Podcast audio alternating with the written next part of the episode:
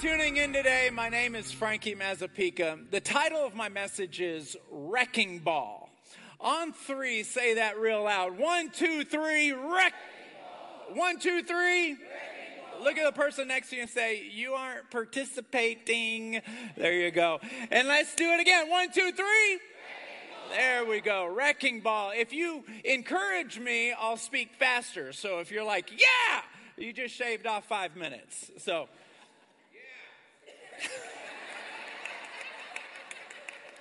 that was awkward. All right, let me dive right into it. I, I sincerely believe that, um, look at the person next to you and say, This is going to be kind of heavy. Go ahead and tell them. Just say it's going to be a little bit heavy. And then just say, I should, I should have invited you next week. He'll be funny next week. Go ahead. Just, I, should, I, I shouldn't have invited you on this Sunday that he's going to be serious. But I have to be serious because I sincerely believe that there is a wrecking ball swinging throughout the earth. And wherever it goes, it leaves disease, it leads offense, it leaves hate, it leaves deception wherever it goes like, like nothing I have ever seen in my lifetime. And those of you who are older than me, I've already looked at the history books. It's nothing you've ever seen in your lifetime either. Where there is a disease that's going across the globe. A disease. There is deception like nothing I have ever seen. I have read about things like this in the Bible. It calls it the great apostasy. What is the great apostasy? The great apostasy is when believers in Christ walk away from the faith. It's called the great apostasy. Uh, I, have I've always had friends that were in church for a little while and now they're not. But to this degree, I've never, ever, ever seen it like this.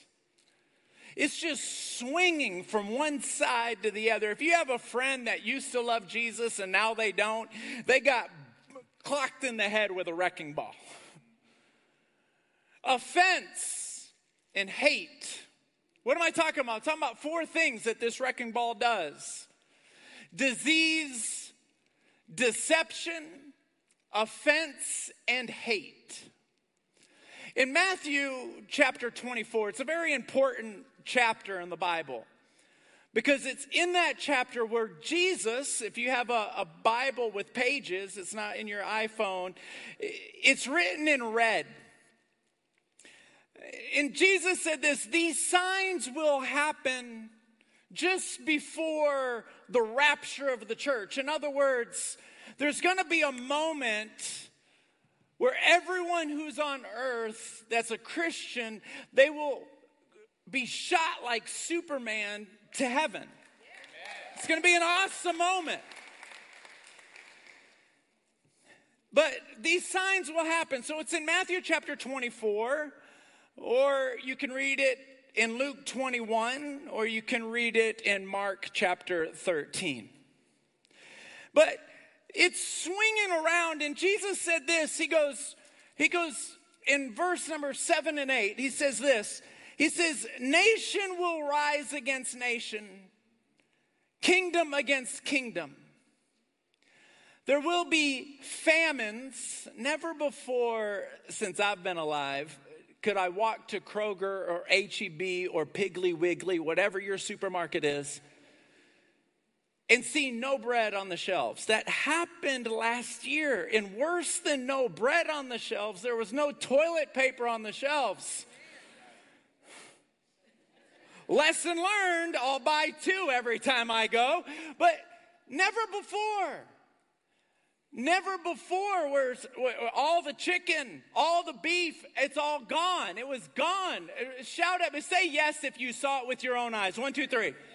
It's, it's so Jesus said this the sign of the last days is that famine will be over the earth, pestilence, which is disease. He didn't say COVID 19, he said pestilence, a disease. It says this there will be famines, pestilence, and earthquakes in various places. And when these things happen, they will be the beginning of sorrows. Further into that chapter, he says this. It says in chapter 24, verse 10, he says, Many will be offended. They will betray one another. They will hate one another. People who used to be friends will hate one another because they were offended.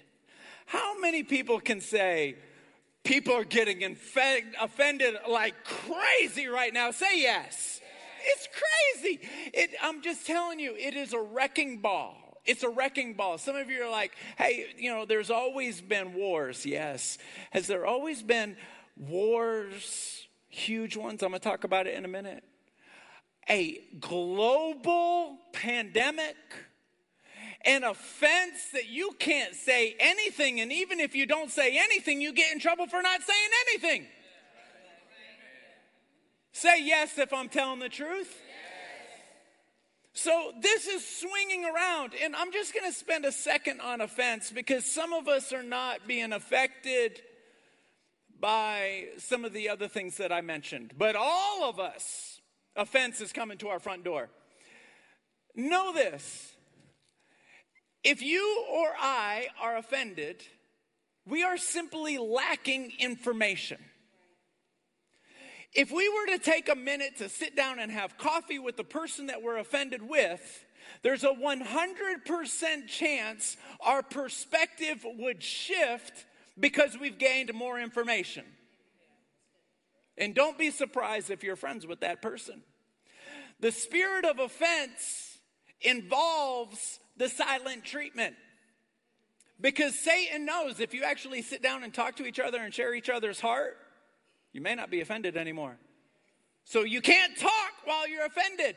An offense is so ignorant. It's ignorant. I'll give you an example. I have uh, a friend of mine, she's African American.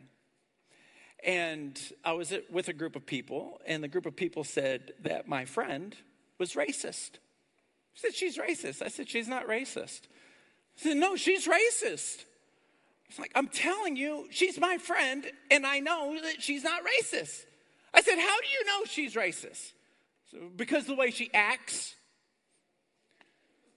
They said back to me, How do you know she's not racist? I said, I'll give you uh, one reason. I got two. I'll tell you both. But the first one, she's married to a white guy.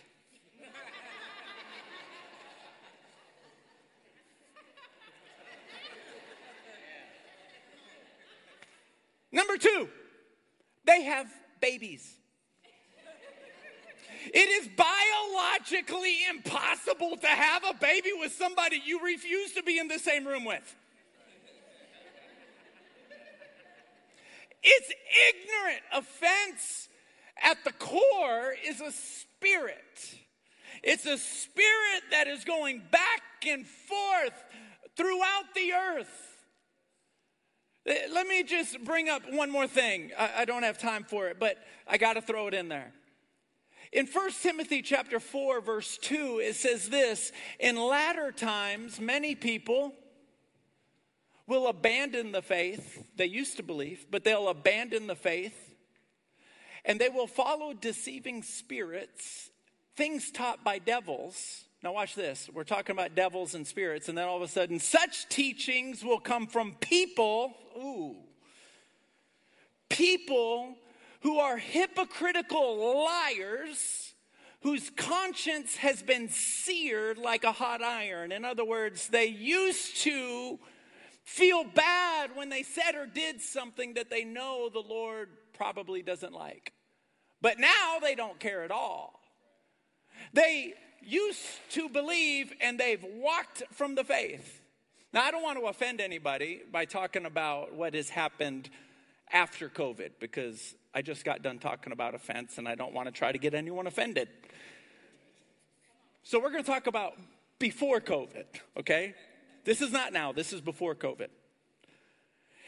The average Christian, there's two statisticians that I follow, two Gallup polls One of them says that the average Christian comes to church twice every six weeks.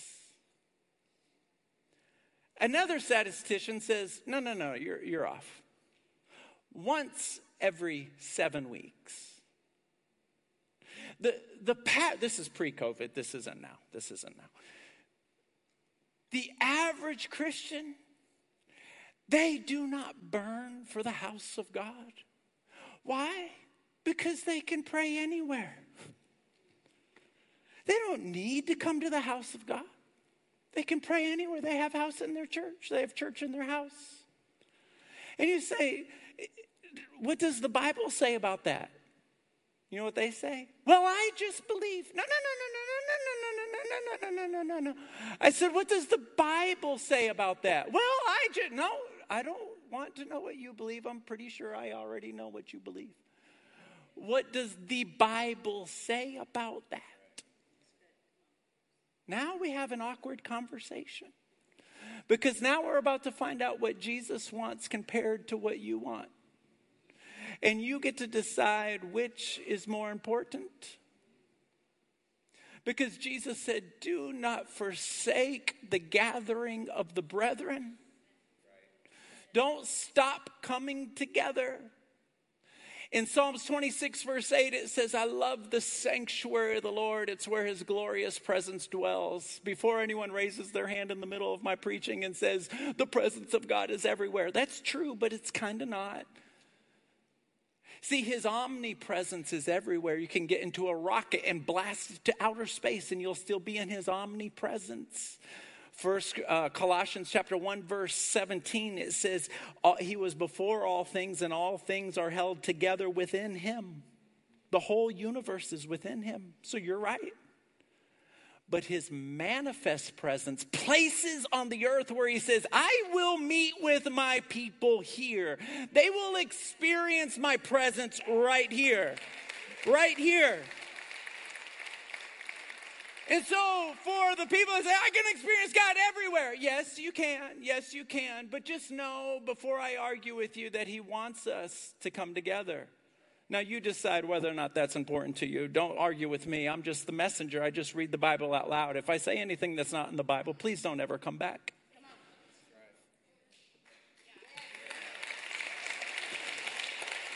But there's a wrecking ball. There's a wrecking ball. The most faithful Christians come up with holy excuses on why they don't have to be holy. holy excuses on why they don't have to be holy. The Bible says, Be holy just as I am holy. And they come up with holy reasons why they don't have to be holy. And we say, I can, I, I, Jesus died for my sins, but he's okay if I, if, if I live in my sins. It doesn't make sense. There's a difference between mercy and grace. Mercy forgives you, His grace gives you the power to overcome it as a teenager, I would drive in my Honda Civic hatchback and I would yell at myself, Don't do that anymore! Don't. I, distinctly, I was on Normandy Drive on the east side of Houston. Don't do that anymore! Don't do that anymore! I distinctly remember where I was with passion. I was banging my steering wheel, telling God, I will never do that again. I will never do it again. Some of you are wondering what I was talking about. It's Nanya.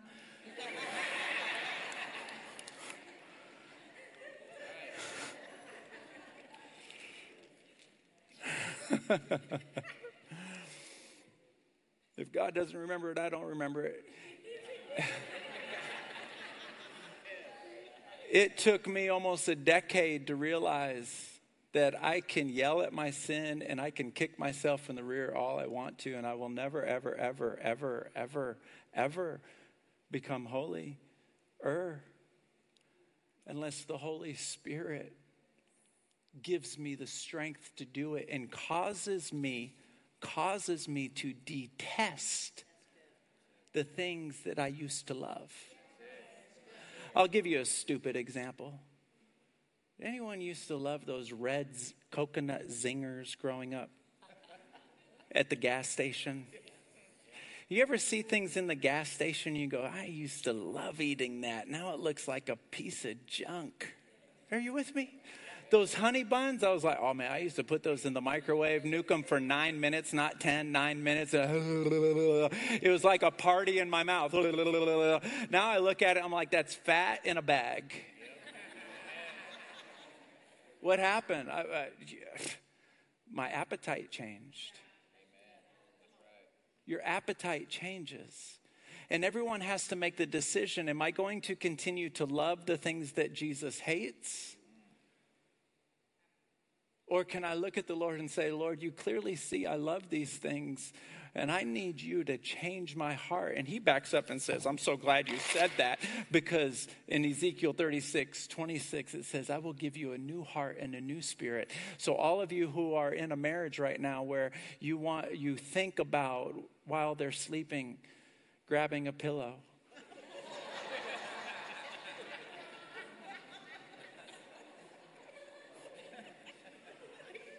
I don't want to bail you out of jail pray for them, Ezekiel 36, 26. While they're sleeping, they, God will give them a new heart. They will wake up and say, Do you want pancakes for breakfast? Yes. Some of you don't believe that. You're like, I don't, that's absolutely impossible. Why do I believe that the Lord's returning? There's three check boxes. There's three boxes that that I have to check. I can't ignore it. I just can't. I can't ignore it. I'm not a guy, I'm not a guy who talks about Jesus coming back every Sunday and tries to scare people because if I can talk you into it, someone else can talk you out of it. So that's just not me. That's just not what I do. But there's there's there's there's three boxes that I can't ignore. Number one is this war called Gog and Magog. Raise your hand if you've ever heard of that war. Now, half of the room raised their hand, the other half didn't. When I grew up in a Pentecostal church, they talked about it every single Sunday. They didn't talk about Noah, they didn't talk about Moses, they didn't talk about David and Goliath. All they talked about was Gog and Magog, Gog and Magog. And I knew as a kid, I knew as a kid that when that war happens, I need to just drop what I'm doing and go into the driveway and get in a form of a Superman because it's about to happen. I had no idea who Gog was or who Magog was, but I knew that if that happens, it's on like Donkey Kong. I knew that as a seven year old. I was 27 before I found out what Gog and Magog was. I've been petrified over something I didn't even know what it was. But I always knew when that war happens, it's on like Donkey Kong. This it is all it is curtains. I tell you, Gog and Magog came, came out of the Bible. It's in Ezekiel chapter 38, verse 4. It says this The established land of Israel will be attacked by the hordes of the north. When that happens, that is the Gog and Magog war. Who is Gog and Magog? Gog is the leader of Russia. Magog is Russia. When they come down to Israel and attack Israel, that is the war. Israel was established May the 14th, 1948. And so since May 14th, 1948, Christian, my dad wasn't even born yet, we were sitting around waiting for this war. Because when this war happens, it's on. Wouldn't you know?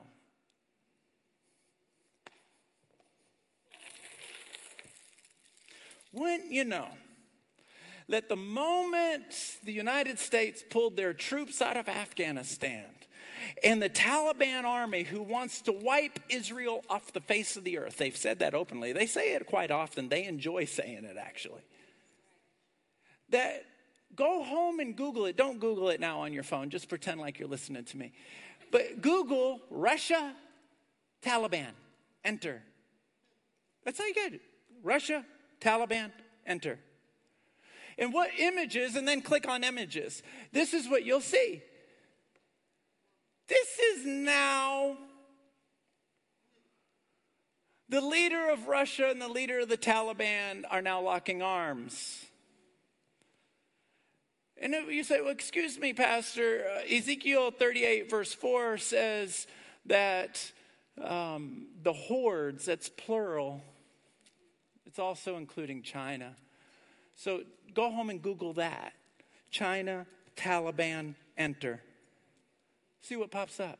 Hit images. You'll see this. I just did this yesterday. China and the Taliban. The great apostasy, believers everywhere, nowhere to be found. Disease that's covering the earth. You say, well, some of those things have happened before. Have they all happened at the same time, though? At the same time? Do you know what I, I, I, do not like listening to? I don't like listening to people who have been studying the last days before Jesus comes back. These people drive me nuts. If it's you, hide. you drive me nuts. You absolutely drive me nuts. You drive me crazy. Because you always got a new book for me, a new link, a new CD, a new sermon, a new newsreel, and you love telling me what you know. And I don't care what you know. I only care what are you doing? What are you doing? Because if you really, really, really, really believed what you say you believe, your behavior would reflect it. Because our behavior is the truest reflection of our belief. There have been hurricanes that have come to Texas, and we decided that we were not going to evacuate because I didn't believe that we needed to. We were just going to hunker down, and every Texan knows what that means. We hunker down. There's people in Louisiana right now, they're hunkering down. They're not evacuating, they don't believe they're going to get hit. But what if I said, we're going to get hit? We are going to get blasted by this hurricane. Well, what are you going to do right now? I'm going to go on the boat and go fishing. what else would I do? My behavior cancels out my statement. But this is what I know I can talk to you for the next two minutes, is what I plan to do. Or I can talk to you for the next two hours. It's not going to change one person in this room. I can be funny. I can dance. I can have props. I can make you laugh. I can make you cry. You may enjoy it, you may not enjoy it, but you're not going to change. It's like I'm doing a TED talk.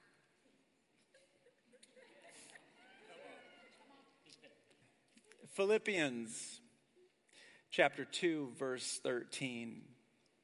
It says that God within us gives us the desire and the power to do what pleases Him. If anyone in this room is all of a sudden going to have a greater desire, maybe on a scale 1 to 10, it was a zero, and now all of a sudden you go to a 10 all of a sudden you go to a five. Maybe you came in this room and you were a seven and it goes up to a 10. The only way that can happen is if God Himself reaches into your heart and begins to shape it in a way that causes you to desire and the power to do it. Without that, we're wasting our time.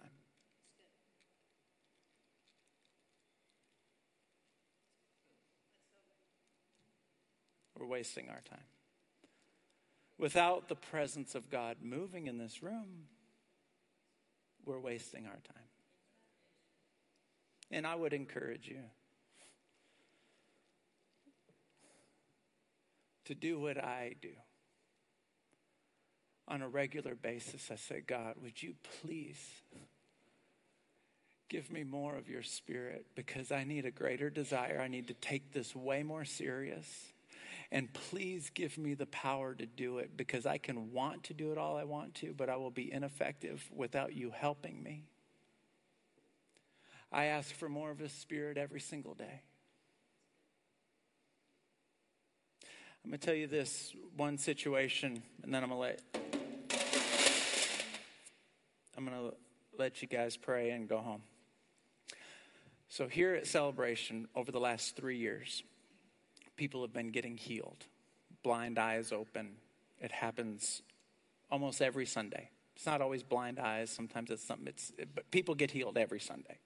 Not everybody we pray for gets healed, but every Sunday people get healed. So typically, I pray I play a video of somebody who got healed last Sunday, and then we pray for more people to get healed. Well, I'm not going to do it today. We do have a video queued up, but I'm not going to do it today. I'm going to do something different. I'm going to tell you this a situation. Rather than playing a video, I'm going to tell you what happened. I went to Costa Rica last year, or earlier this year. And this lady was standing in front of me. Her name was Catalina. And she says, I need a healing. It's through an interpreter. She goes, I need a healing. I said, Good. I, I believe in healings. I see healings. I don't believe in them because I read them. I don't believe in them because somebody told me. I, I see them. So, what do you need healed? She says, I can't eat. Every time I eat, I throw up. She goes, I haven't eaten all day today because I wanted to come tonight. I was at our friend's house in Costa Rica. We were on the patio in the backyard.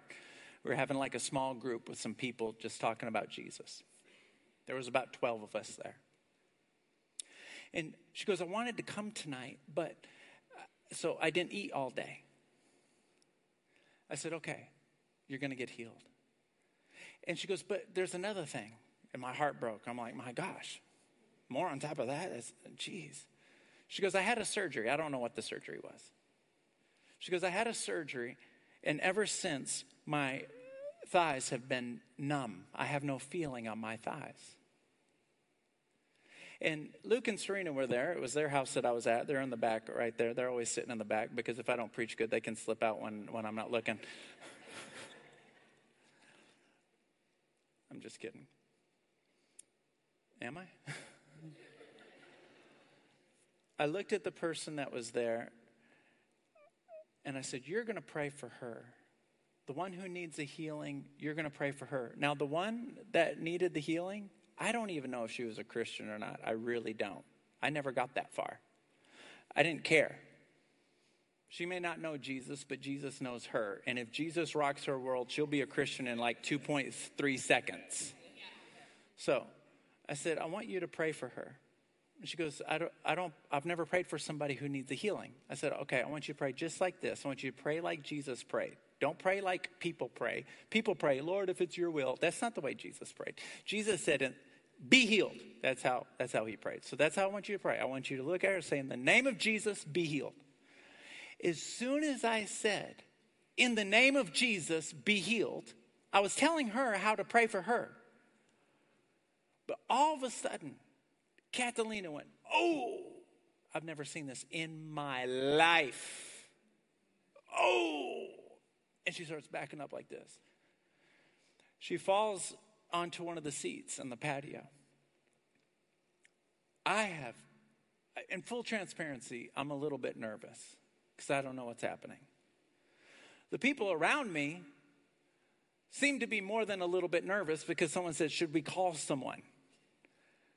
Like, implying 911. Someone else said, Should we get her a bottle of water? I'm like, This is more serious than a wa- bottle of water.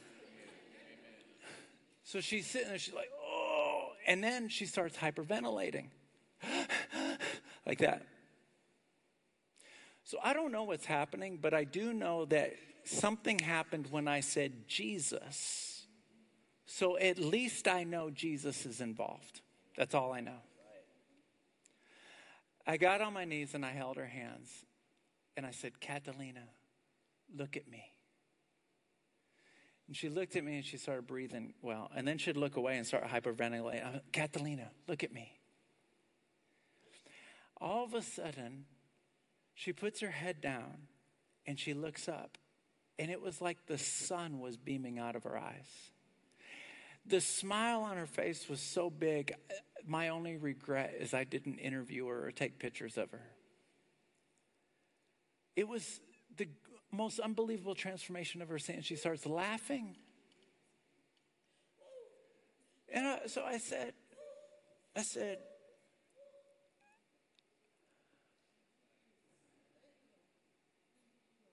I said, Tell me what happened. She said, I saw your hand covered with light and it reached into my stomach and I felt healing take place.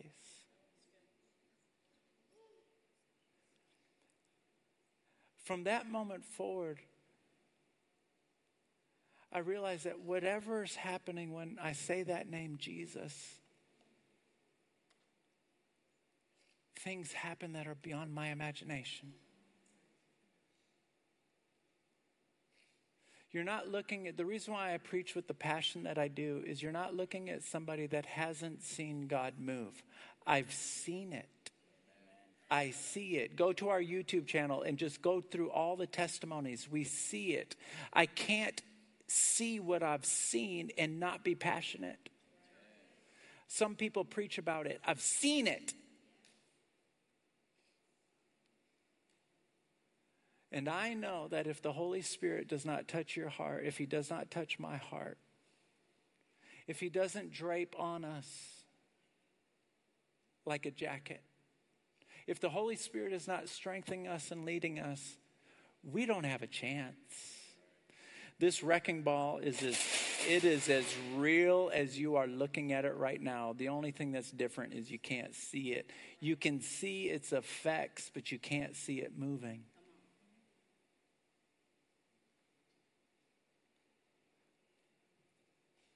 And we are cooked without the Holy Spirit. So I would be a fool to make you sit here in this room and listen to me talk and not give the Holy Spirit an opportunity to touch your heart.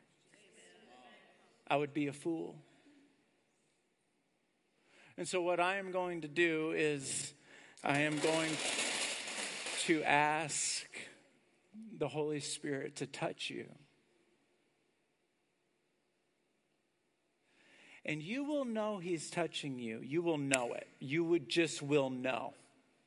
You will know. It'll be different for, for everyone, but you will know. In Job chapter 4, verse 16, it says, And then I felt the Spirit of the Lord grace past my face, and the hair on my arm stood up on end. Some of you felt it during worship earlier. You could feel it was like a brush, a chill bump. You're like, Whoa, that's weird. That was the presence of God. Some of you,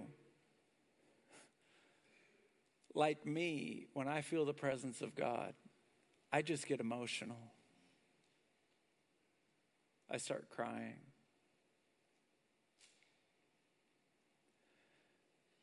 Then there's sometimes where I don't feel anything physical, but I feel this heightened urgency to get serious.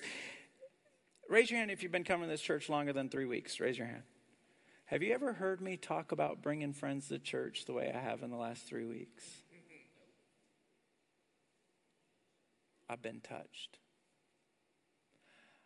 I, I had in a moment of realizing how much Jesus loves your friends, and now I love them that much, and I haven't even met them. But I didn't cry. I just I just felt the urgency. I have felt on the other extreme tingling in my hands. A young boy who was 14 years old was sitting over there in the third, uh, second service about three or four weeks ago. And he just stood up. He's 14, so he's halfway paying attention to me. He just stands up and he goes home and he tells his mom and dad three days later, I felt something touch me on the top of my head, and it was like tingling just ran down my body. For those of you that think that this could be weird, let me say this.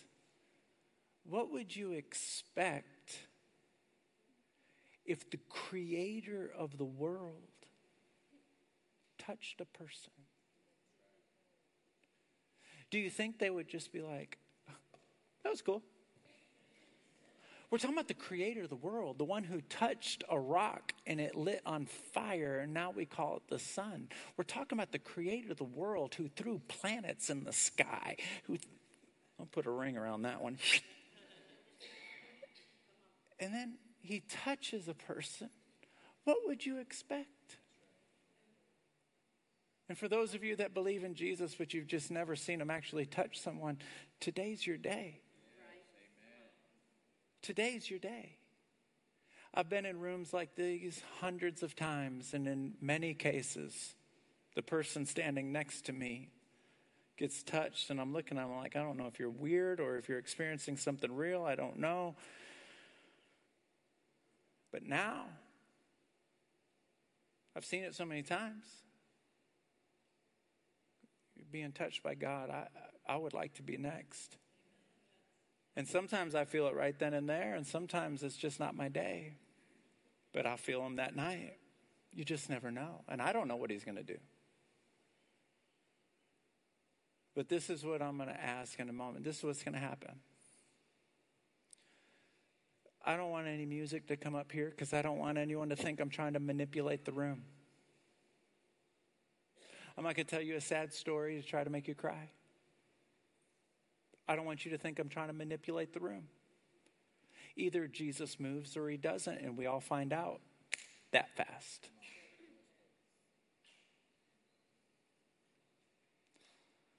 In a minute, I'm going to ask you to bow your head right where you're sitting down. I'm going to ask you to repeat a simple prayer after me, and all it sounds is Jesus. I would like to experience more of your presence. Then we're going to say, Amen and I'm going to have you stand up. And when you stand up, many of you will immediately feel yourself get emotional. You'll immediately feel tingling in your hand. You'll think, "Oh my goodness, is that really happening? Is that really is that really happening?" And that's what I find sometimes is they feel something, they feel emotional all of a sudden. They feel and they're like, "God, if that's you, do it again." right? But this is what I'm going to ask. If you get touched and don't fake it, because if you fake it, you'll miss it when it really happens. So don't fake it. Don't throw me a bone. Nobody likes me that much. So don't say, oh, if Frankie's in trouble, I'm going to go up there so he doesn't feel stupid. Don't do that. This is between you and the Lord. If today is your day for you to feel his presence, you will feel it. And if you don't, don't be surprised if it happens tonight. He loves to be with his people. So he doesn't love you any less. It just so happens that on the 29th, in the middle of the afternoon, is not your moment. It's going to be your moment at 2 o'clock, 4 o'clock, 1 o'clock, 1 o'clock in the morning. But what I want you to do is do not stay in your seat. If you're new to church, this is very new. Well, everything I've said is pretty new. Do not stay in your seat. This is not a stage, it's an altar. An altar is in the Old Testament and the New Testament. It's something that's made of wood, steel, or stone that things die on. So if you feel the Lord touch you, I want you to come down to the altar. I want you to raise your hands and I want you to just tell Him, nothing's important to me anymore, and let it die. And when you do that, you will experience the power that only happens at an altar. That's why some of you have an altar in your house. There's some things that only happen at an altar. Things get altered at the altar. But I'm asking you do not say, God, if that's you, do it again. And do not stay in your seat because you're missing out on the greatest moment. And when you come down, just put your mind's attention on his face and enjoy the moment. So if you don't want to participate, no worries. But if you do, just bow your head right where you're at. If you're holding hands with your wife or your girlfriend, let go of your hands. This is a personal moment. Put your hands out with your palms facing the ceiling like the Lord's going to place something in there. And with your mind's attention on his face, on Jesus' face, to the best of your ability. None of us have ever, well, it's not true, but just imagine his face to the best of your ability. And sincerely say this out loud Jesus, let me hear you. Jesus, I want more of your Holy Spirit right now. Now stand up.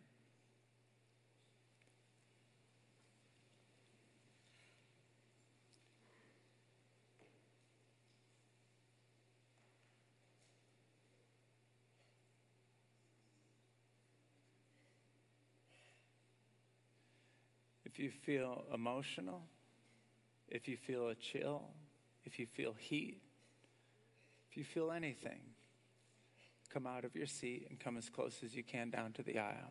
Don't look around and find out if anyone else is moving. This has nothing to do with them.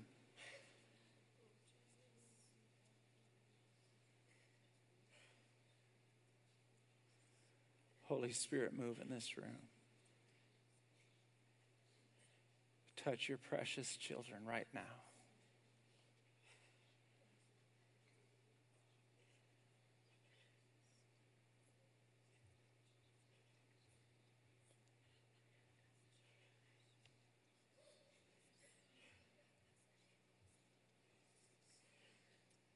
More, more, Holy Spirit, just move like the wind, move like the wind right now in the name of Jesus.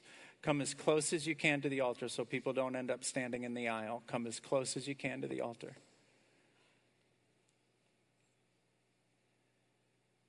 In the name of Jesus. I just felt a chill run down the side of my face. That's the Holy Spirit. Some of you just felt it with me. If it's you, come out of your seat.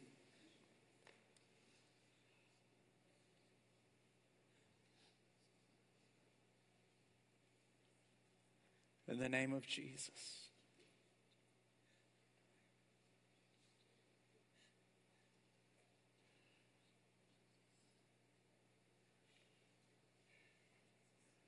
Holy Spirit, move in this room.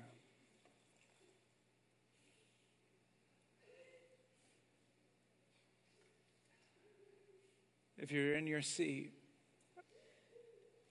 I just want you to know that His the presence of the Lord moves like waves or waves of wind. It just kind of rolls from one side of the room to the other. With your eyes closed and your attention on Jesus, just say, I want to feel your presence, Jesus. And if you feel anything in that moment, move. Say it to him. I want to feel your presence, Jesus the softest touch move.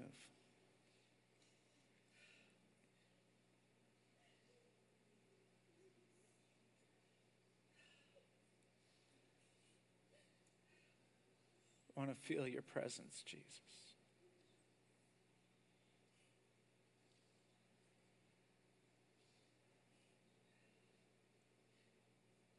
Holy Spirit, move. It took me about four hours to prepare my message, but I honestly prayed for 15 hours this week for this moment. Three hours every day for this moment right here because I know how important it is. If the Holy Spirit doesn't help us, we're in trouble. Holy Spirit, now move in this room. The softest touch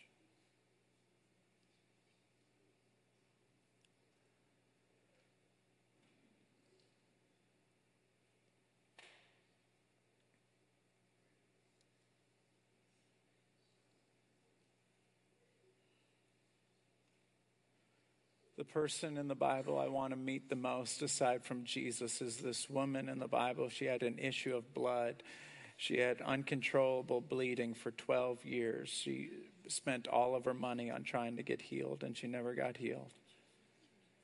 And she saw Jesus walking down the street, and Jesus did not come to her like he came to everyone else. And so she chased him down. And she grabbed the hem of his garment. And as soon as she did that, she was completely healed. And Jesus said, I felt virtue leave my body and go into her. I say that to say because there's been so many times in my life where I'm saying, God, I'm coming after you. That's how desperate I am for you. The people that are down in this room, the Lord just came by and touched them. But there's some of you in the room that you are like that woman with the issue of blood. If it's real, if it's real, you're not willing to pretend like you're not into the pretending game, but if it's real, you want to experience it yourself. And if that's you, I want you to come out of your seat and just walk down the aisle, and I want you to raise your hands and say, I'm desperate for you.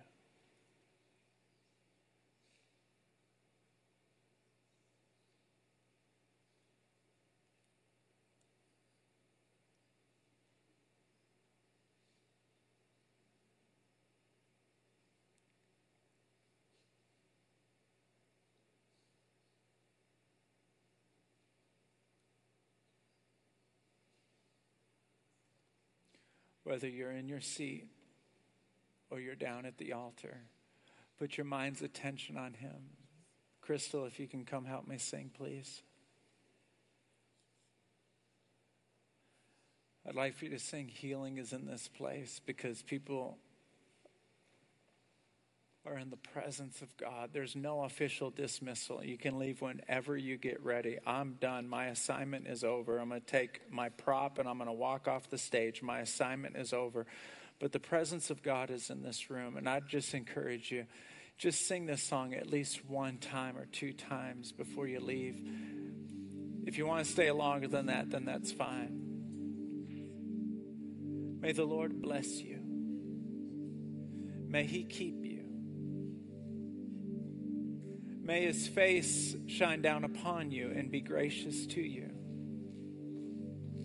May his face be lifted up on you and your family and your loved ones, and may you experience the peace of God.